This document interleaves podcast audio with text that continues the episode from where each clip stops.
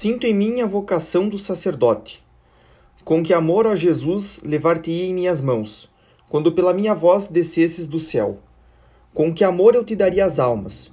Mas aí, embora desejando ser sacerdote, admiro e tenho inveja da humildade de São Francisco de Assis, e sinto em mim a vocação de imitá-lo, recusando a sublime dignidade do sacerdócio.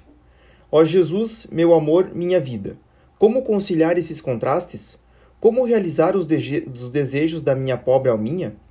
Ah, apesar da minha pequenez, queria iluminar as almas como os profetas, os doutores. Tenho a vocação de apóstolo. Gostaria de correr a terra, propagar teu nome e fincar tua cruz gloriosa no solo infiel. Ó meu amor, uma missão só não seria suficiente. Gostaria também de pregar o Evangelho nas cinco partes do mundo, até nas mais longínquas ilhas. Queria ser missionária, não só durante alguns anos, mas gostaria que fosse desde a criação do mundo e até o final dos séculos. Mas, sobretudo, meu bem-amado Salvador, quero derramar meu sangue para ti até a última gota.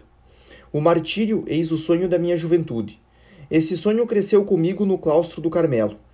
Mas ainda aí sinto que meu sonho é uma loucura, pois não conseguiria satisfazer-me com uma forma de martírio.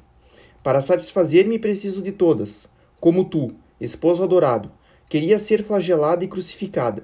Queria morrer despojada como São Bartolomeu. Como São João, queria ser mergulhada no óleo fervente. Queria sofrer todos os suplícios infligidos aos mártires. A exemplo de Santa Inês e Santa Cecília, gostaria de oferecer meu pescoço ao gládio. E como Joana d'Arc, minha irmã querida, queria murmurar teu nome na fogueira, ó Jesus. Ao pensar nos tormentos reservados aos cristãos no tempo do Anticristo, Sinto meu coração estremecer e queria que esses sofrimentos me fossem reservados. Jesus, Jesus, se eu pudesse escrever todos os meus desejos, teria de pedir que me emprestasses teu livro de vida. Aí estão relatadas as ações de todos os santos, e essas ações gostaria de tê-las realizado por ti. Ó meu Jesus, o que vais responder a todas essas loucuras? A alma menor, mais impotente que a minha, Porém, por causa da minha fraqueza, achaste prazer, Senhor, em atender aos meus pequenos desejos infantis e queres hoje realizar outros desejos, maiores que o universo. Como meus desejos me faziam sofrer um verdadeiro martírio na oração, abri as epístolas de São Paulo a fim de procurar alguma resposta. Meus olhos caíram sobre os capítulos 12 e 13 da primeira epístola aos Coríntios. No primeiro, li que nem todos podem ser apóstolos, profetas, doutores e etc que a igreja é composta de diferentes membros e que o olho não poderia ser ao mesmo tempo a mão.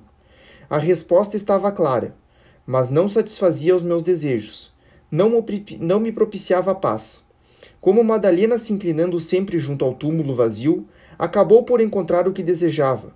Também me abaixei até as profundezas do meu nada e elevei-me tão alto que consegui atingir minha meta. Sem desanimar, prossegui com minha leitura e esta frase aliviou-me. Aspirai também aos carismas mais elevados.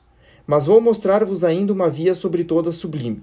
E o apóstolo explica como todos os mais perfeitos dons não valem nada sem o amor. Que a caridade é a via excelente para levar seguramente a Deus. Enfim, tinha encontrado o repouso. Considerando o corpo místico da igreja, não me reconhecia em nenhum dos membros descritos por São Paulo. Melhor, queria reconhecer-me em todos. A caridade deu-me a chave da minha vocação Compreendi que se a igreja tem um corpo composto de diversos membros, o mais necessário, o mais nobre de todos não lhe falta. Compreendi que a igreja tem um coração e que esse coração arde de amor. Compreendi que só o amor leva os membros da igreja a agir, que se o amor viesse a extinguir-se os apóstolos não anunciariam mais o evangelho. Os mártires negar-se-iam a derramar o sangue. Compreendi que o amor abrangia todas as vocações, que o amor era tudo, que abrangia todos os tempos e todos os lugares numa palavra que ele é eterno. Então, na minha alegria delirante, exclamei: Ó Jesus, meu amor, enfim encontrei minha vocação. É o amor. Sim, achei meu lugar na igreja. E esse lugar, meu Deus, fostes vós quem o destes a mim. No coração da igreja, minha mãe, serei o amor. Serei tudo, portanto, desta forma, meu sonho será realizado. Por que falar de uma alegria delirante? Não, essa expressão não está adequada. Era antes a paz calma e serena do navegante avistando o farol que deve guiá-lo ao porto. Ó farol luminoso do amor, sei como chegar a ti. Encontrei o segredo para apropriar-me da tua chama. Sou apenas uma criança, impotente e fraca, mas é minha própria fraqueza que me dá audácia para me oferecer como vítima ao teu amor, ó Jesus. Outrora só as hóstias puras e sem manchas eram aceitas pelo Deus forte e poderoso. Para satisfazer a justiça divina, havia necessidade de vítimas perfeitas. Mas a lei do temor sucedeu à do amor, e o amor escolheu-me para o holocausto. Eu, fraca e imperfeita criatura. Não é escolha digna do amor?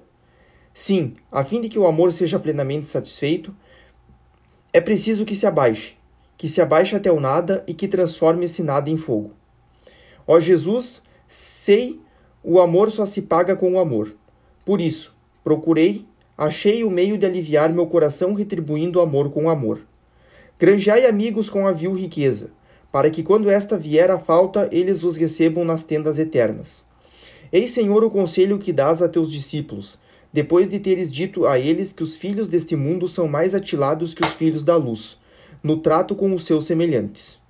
Filha da luz, compreendi que meus desejos de ser tudo, de abraçar todas as vocações, eram riquezas que bem poderiam tornar-me injusta, servi-me delas para granjear amigos. Lembrando-me do pedido de Eliseu a seu pai Elias, quando se atreveu a pedir-lhe dupla porção do seu espírito, apresentei-me diante dos anjos e dos santos e lhes disse: Sou a menor das criaturas, conheço minha miséria e minha fraqueza, mas sei também como os corações nobres e generosos gostam de fazer o bem. Suplico-vos, portanto, ó bem-aventurados habitantes do céu, que me adoteis por filha a glória que me fizerem adquirir será só para vós mas dignai-vos atender o meu pedido. Sei que é temerário, mas atrevo-me a pedir que obtenhais para mim vosso duplo amor. Não posso, Jesus, aprofundar o meu pedido. Recearia ver-me acabrunhada sob o peso dos meus desejos audaciosos. Minha desculpa é ser uma criança e as crianças não medem o alcance das suas palavras.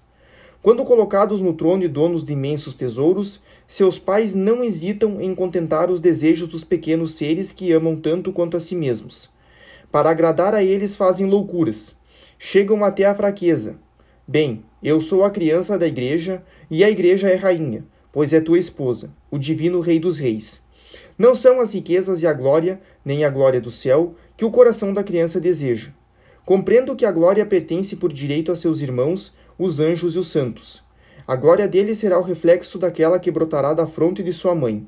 O que pede é o amor. Só quero uma coisa: te amar, ó Jesus.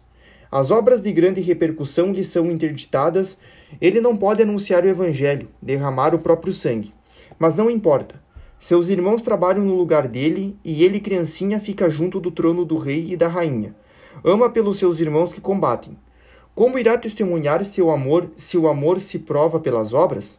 A criancinha lançará flores, perfumará o trono real com sua voz argente, cantará o cântico do amor. Eis, meu bem-amado, como se consumará minha vida. Não tenho outros meios para te provar meu amor a não ser lançar flores, isto é, não deixar escapar nenhum pequeno sacrifício, nenhum olhar, nenhuma palavra, aproveitar as menores coisas e fazê-las por amor. Quero sofrer e mesmo gozar por amor. Dessa forma, lançarei flores diante do teu trono. Não encontrarei uma só sem desfolhá-la para ti. E ao jogar minhas flores, cantarei Caberia chorar fazendo uma ação tão alegre? Cantarei até mesmo quando for preciso, colher minhas flores no meio dos espinhos, e meu canto será mais melodioso na medida em que os espinhos forem longos e pungentes.